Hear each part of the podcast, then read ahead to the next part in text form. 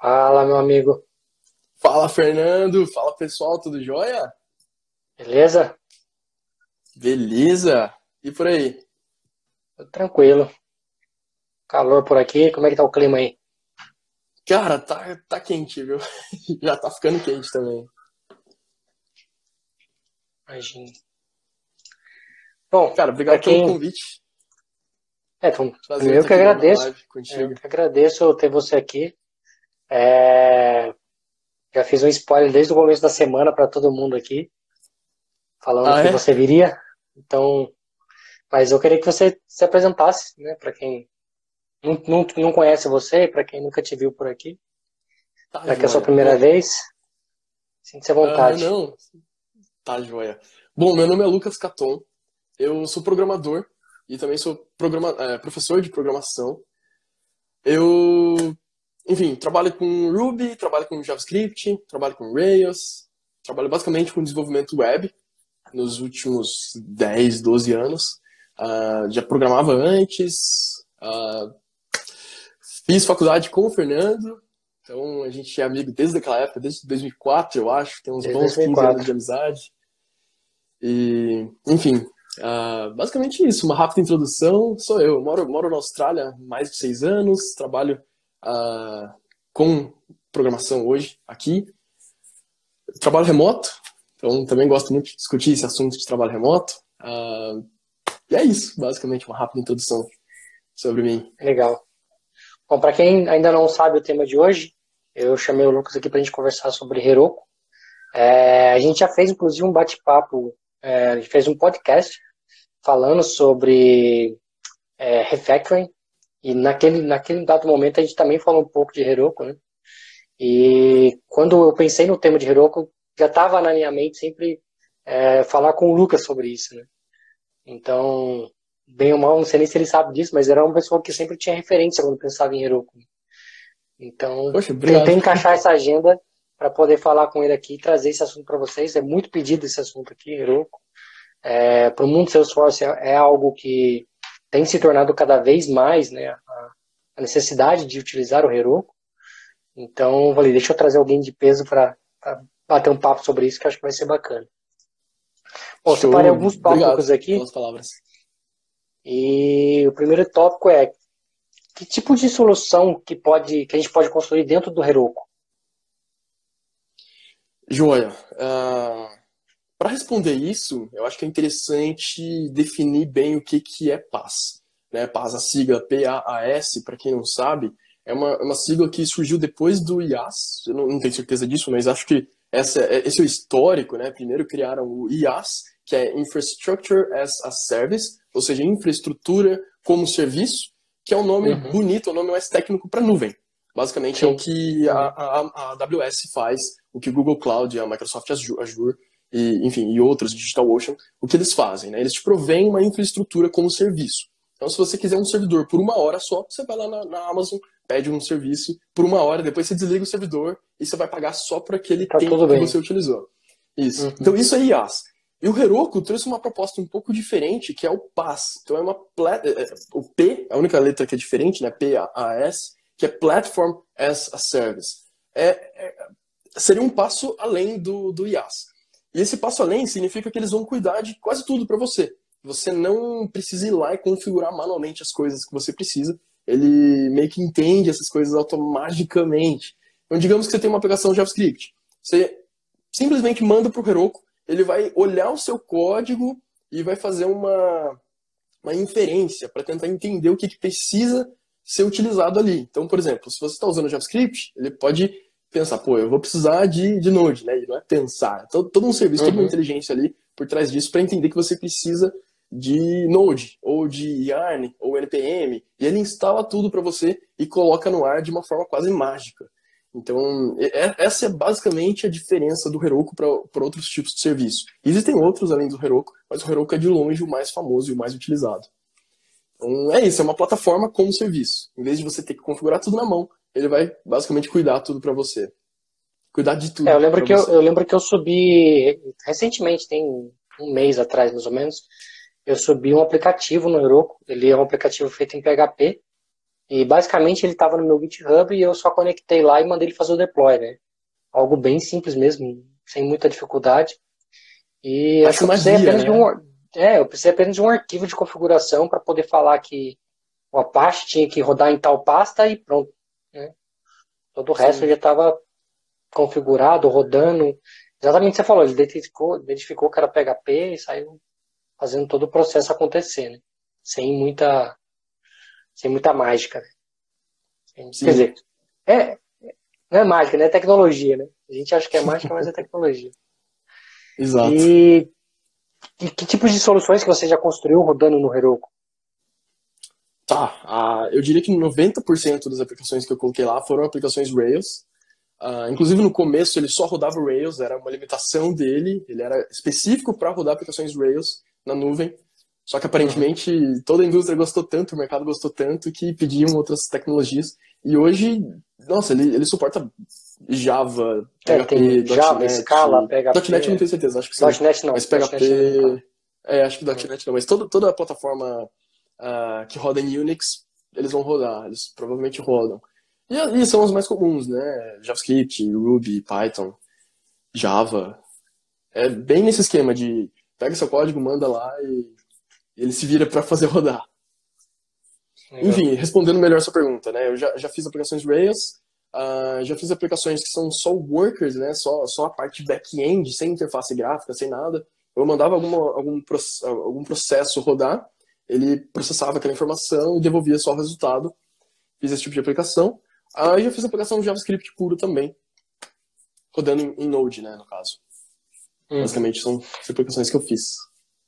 É, eu lembro que quando a gente conversou do, do da, sobre o Refactor, né, a gente falou da, da sua experiência com o Heroku Connect, é, esse, essa época rodava, seu aplicativo rodava dentro do, do Heroku, certo?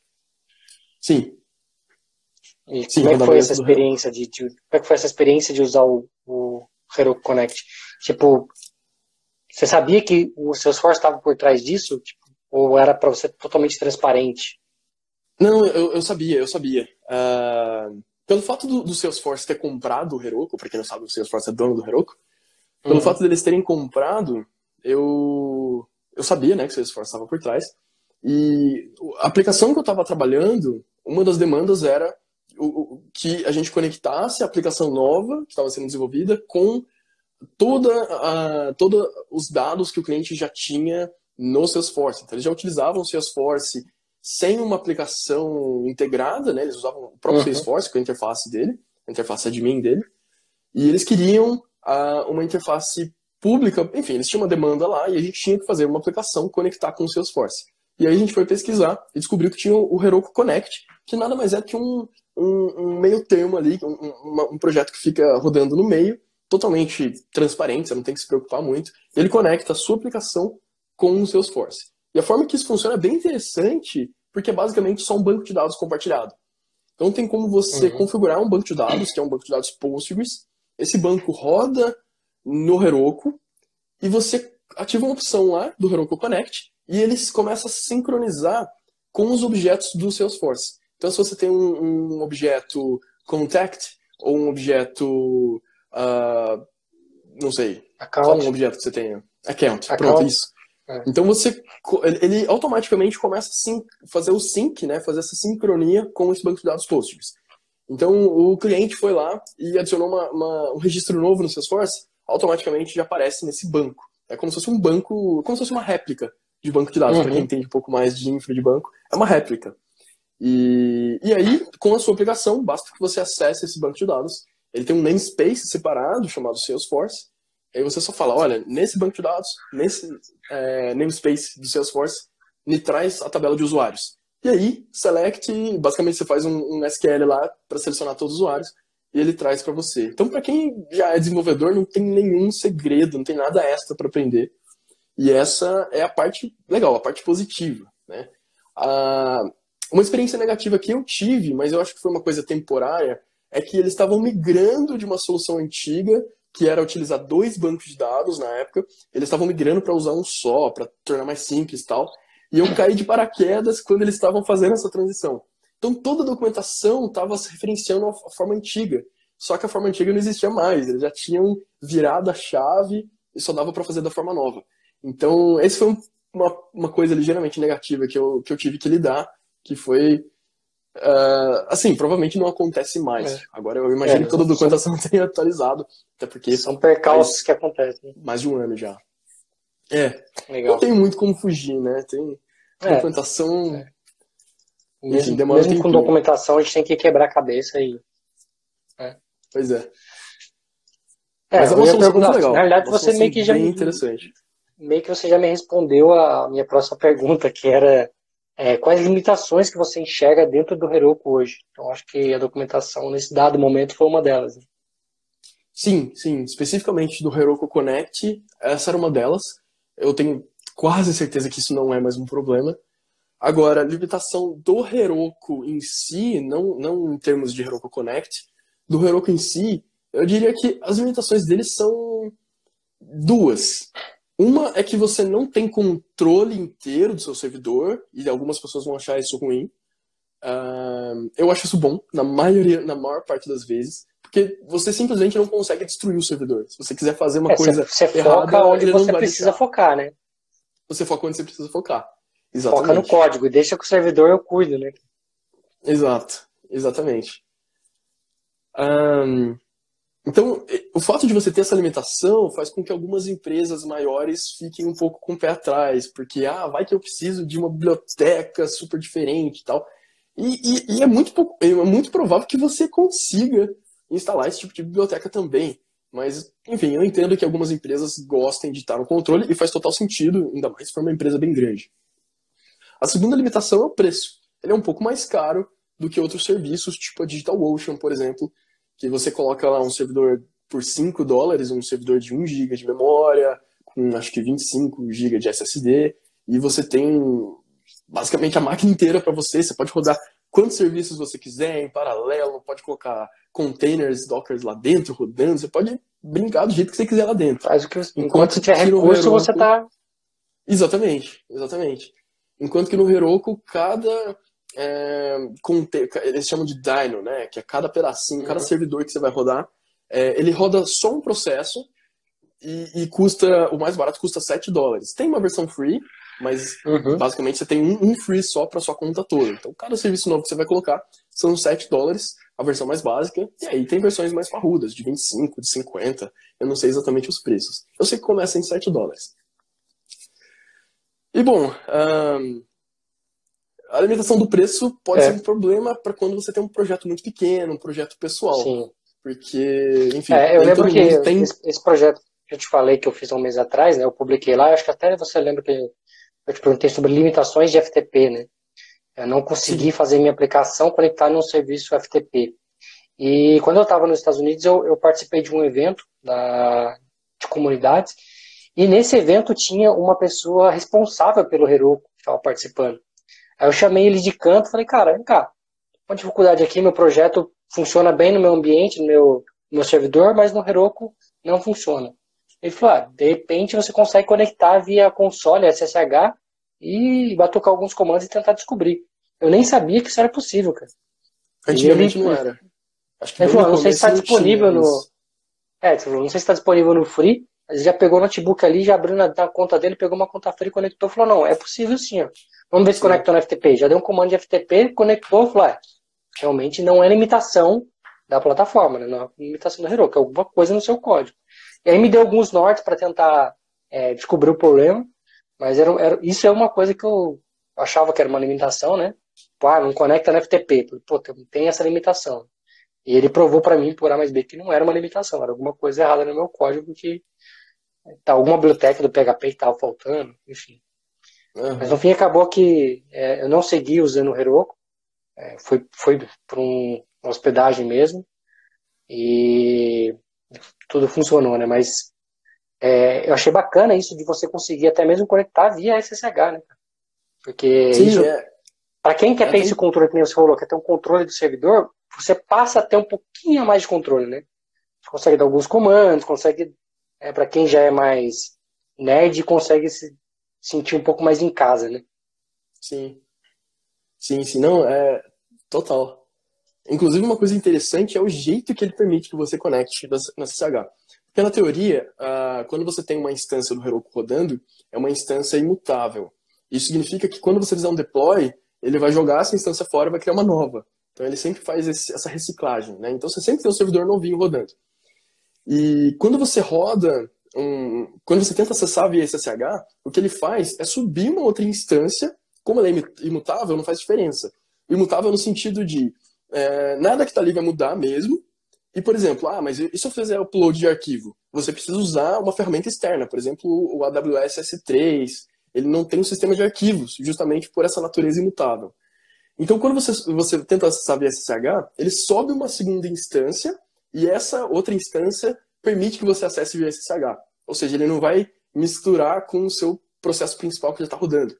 E aí você quer rodar, por exemplo, uh, você quer acessar digamos, os logs. Ele, eu não sei se os logs ele também faria isso, mas eu acredito que ele vai subir uma terceira instância e esses logs que não, não fazem parte do servidor, estão sendo armazenados em outro lugar também, ele começa a ler os logs. Mesma coisa para quando você acessa o banco, enfim.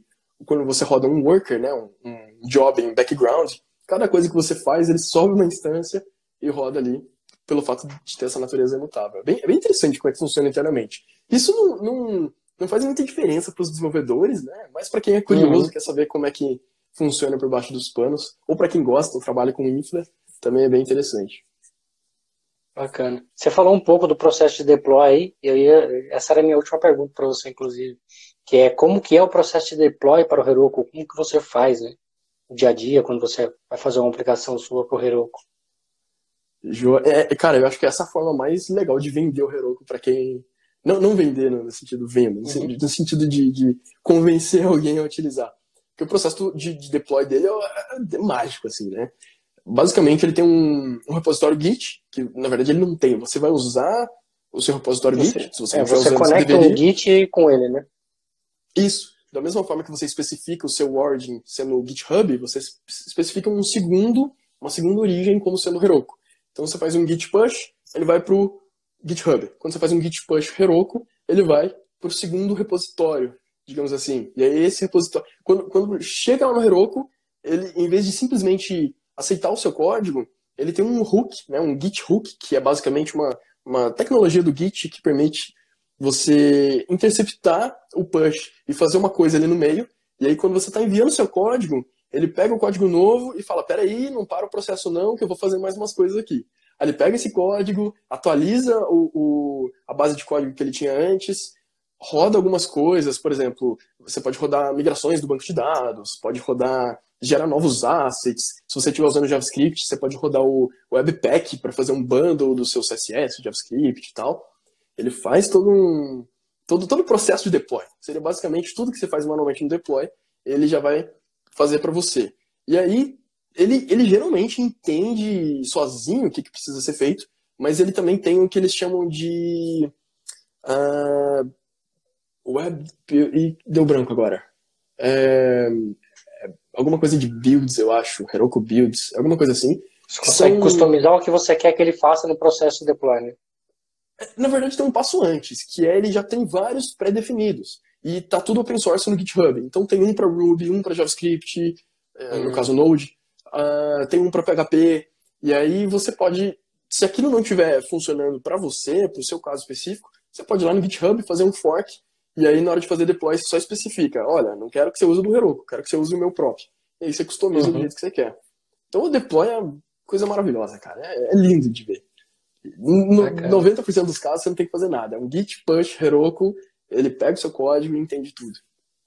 É, o a meu deploy eu fiz diferente. uma tecnologia muito diferente. Aí é. Não tem muito o que fazer. É, no, meu caso, eu fiz diferente. Eu, só conectei o meu GitHub mesmo com o Heroku. Então eu fazia o push no GitHub ah, e ele fazia o deploy para o Heroku automaticamente. Dá para fazer isso também. Eu geralmente faço eu isso com. Não precisava fazer dois. Sim. É, eu geralmente faço isso com servidores staging. Então, subiu no master, no, no branch master do GitHub, rodou os testes, passou pelo CI, aí o, o Heroku já vai e já faz deploy para staging. Agora, em produção, geralmente eu gosto de ter um pouco mais de controle. Eu não quero que ele simplesmente faça deploy o tempo todo. Então, eu, eu prefiro ir lá e eu mesmo rodar manualmente. Oh, o seu xará, o Lucas Glassi, Ele perguntou se dá para fazer um blue-green deployment. Dá para fazer. Fala, Lucas. Xará, tudo bom? Dá para fazer sim.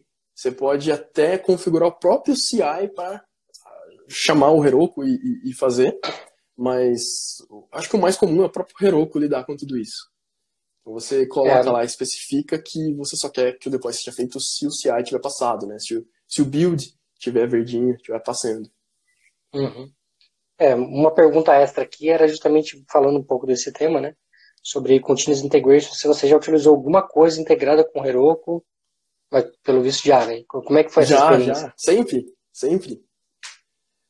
Um, é, é, bem tranquilo de fazer. Tem algumas formas diferentes, né? Mas a mais comum é essa que eu falei, de você uhum. configurar.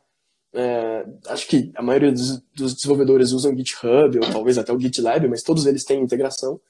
Então você configura o CI para rodar toda vez que você faz um push no Heroku, ah, desculpa, no GitHub, e aí você é, linka isso daí para ele enfim, para os três trabalharem na ordem. Né? Primeiro você faz o push, daí ele roda os testes. Se os testes uhum. falharem, uhum. ele não faz nada. Se os testes passarem, aí ele faz o deploy. Legal. Beleza, pessoal, mais alguma pergunta antes da gente fechar aqui? Tô sentindo que eu falei demais, cara. Nossa, eu, eu achava que o nosso bate-papo ia demorar mais, cara. 20 minutos aí, tempo da nossa live. Né? 20 minutos? Show. Não, mas eu sinto que você não falou muito, eu falei demais. Não, vou, você é o convidado aqui hoje, cara. Eu só faço as perguntas quando tem convidado. Ah, entendi. Show. Deixa Bom, eu te fazer uma pergunta. Então, então, manda aí. Você já usou o Heroku Connect especificamente para fazer uma integração com alguma aplicação com o Salesforce? Não. Não? Ah, legal. eu sei o que é, sei o conceito, mas na prática eu nunca fiz nada, cara. Não, mas isso que é legal, né? Você tem uma carta na manga. No dia que você precisar, você sabe exatamente o que, que você pode utilizar para. Porque daria para fazer com a API do Salesforce, que também é animal, tem muita coisa lá, é bem flexível. Mas se uhum. tem uma coisa ali pronta já, já tá feito. Às vezes é mais fácil você só ler um dado de banco do que fazer uma integração com a API. É, uma, mas uma coisa que eu não sabia é, e que eu descobri descobri nesse, nesse, nesse evento que eu participei é, é, que o Heroku Connect ele tem uma limitação da quantidade de registros. Sim. Né? Você, você paga pela quantidade de registros que estão sincronizados. E você não consegue tipo, parar ou falar para ele, olha, esse registro eu não quero que você sincronize mais, né? Então ah, aí é uma forma dá, que eles. Dá, dá para fazer uma gambiarra, cara. É. eu fiz isso. Pô, é, deixa eu ver se segredo aí. Porque a gente teve exatamente esse problema em uma das Tipo, foi mais de uma aplicação que eu fiz essa integração usando o Heroku Connect, acho que foi umas três, quatro. E uma uhum. delas a gente teve esse problema, porque tinham muitas, muitos registros. E, na verdade, não foi nem. É, se não me engano, são, passou engano, são 10 milhões, né? 10 milhões de registros, que é o limite. Sei de cor. Depois de disso, cor. você já passa de, de, de, tier lá e já começa a pagar um pouco mais. Né? Então, esse foi o problema, porque a gente conseguiu colocar num tier acima, como você falou, só que ficou muito caro. Mas ficou um é. absurdo de cara, assim. É aí, que a, é aí que a Salesforce ria à toa, né? Exato. Mas foi a ponto do cliente ligar pra gente e falar, meu, não dá, liga pros desliga, caras, desliga o que aconteceu. não, não, eles tiveram que, tipo, explicar pra tipo, não ser cobrados, porque foi absurdo. Uhum. E, enfim, felizmente o Salesforce foi, foi bem solícito, entendeu o problema e falou, tudo bem, vai, a gente tá vendo que vocês estão fazendo isso pela primeira vez. Então, eles acho que não cobraram do cliente. Mas a solução que a gente fez foi assim: é, tem uma forma, eu não vou lembrar exatamente a parte técnica, mas a gente criou uma coluna nova no banco, é, que era um booleano, que a gente colocava lá se era para sincronizar ou não. e ah, aí a gente, do lado do Salesforce. Do lado do Salesforce. E aí a gente pegou todos os registros de, por exemplo, sei lá, com, com mais de um mês anos. de vida, não, é, uhum. basicamente todos, porque o cliente usava muito poucos esses registros antigos. Então a gente falou, meu, pega os últimos 30 dias e traz para o banco do Heroku Connect, que é o, esse banco Postgres. Todo o resto você ignora. E aí a gente resolveu o problema entre aspas, uma gambiarra. Ah, legal, foram, entendi. Felizão, né? Porque, enfim, diminuiu muito o preço, o custo. Mas, mas por que, que tinha que ser um boolean não podia pegar direto? Quando você faz essa configuração, você tem tipo um, uma condição? Você consegue escrever qualquer condição ou não? Na verdade, o cliente queria poder selecionar o registro que ele queria ou não. Então, se por Ah, acaso ele fosse precisar de um registro mais antigo, ele ia lá, na, na própria Ia só do marcava essa Salesforce tinha um checkbox. Ele marcava Perfeito. e aí esse registro aparecia na outra, na outra aplicação. Era Perfeito, uma- perfeito. Era um cenário específico do cliente. Uhum. É, boa solução, cara. Vou fazer um teste com isso. Aham. Beleza. Então, agradeço a sua participação. Obrigado É, pelo convite.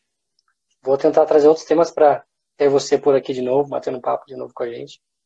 Show de E bola. muito obrigado, então. Você tá com prazer. Abraço a todos e até segunda-feira, novamente às 9h41.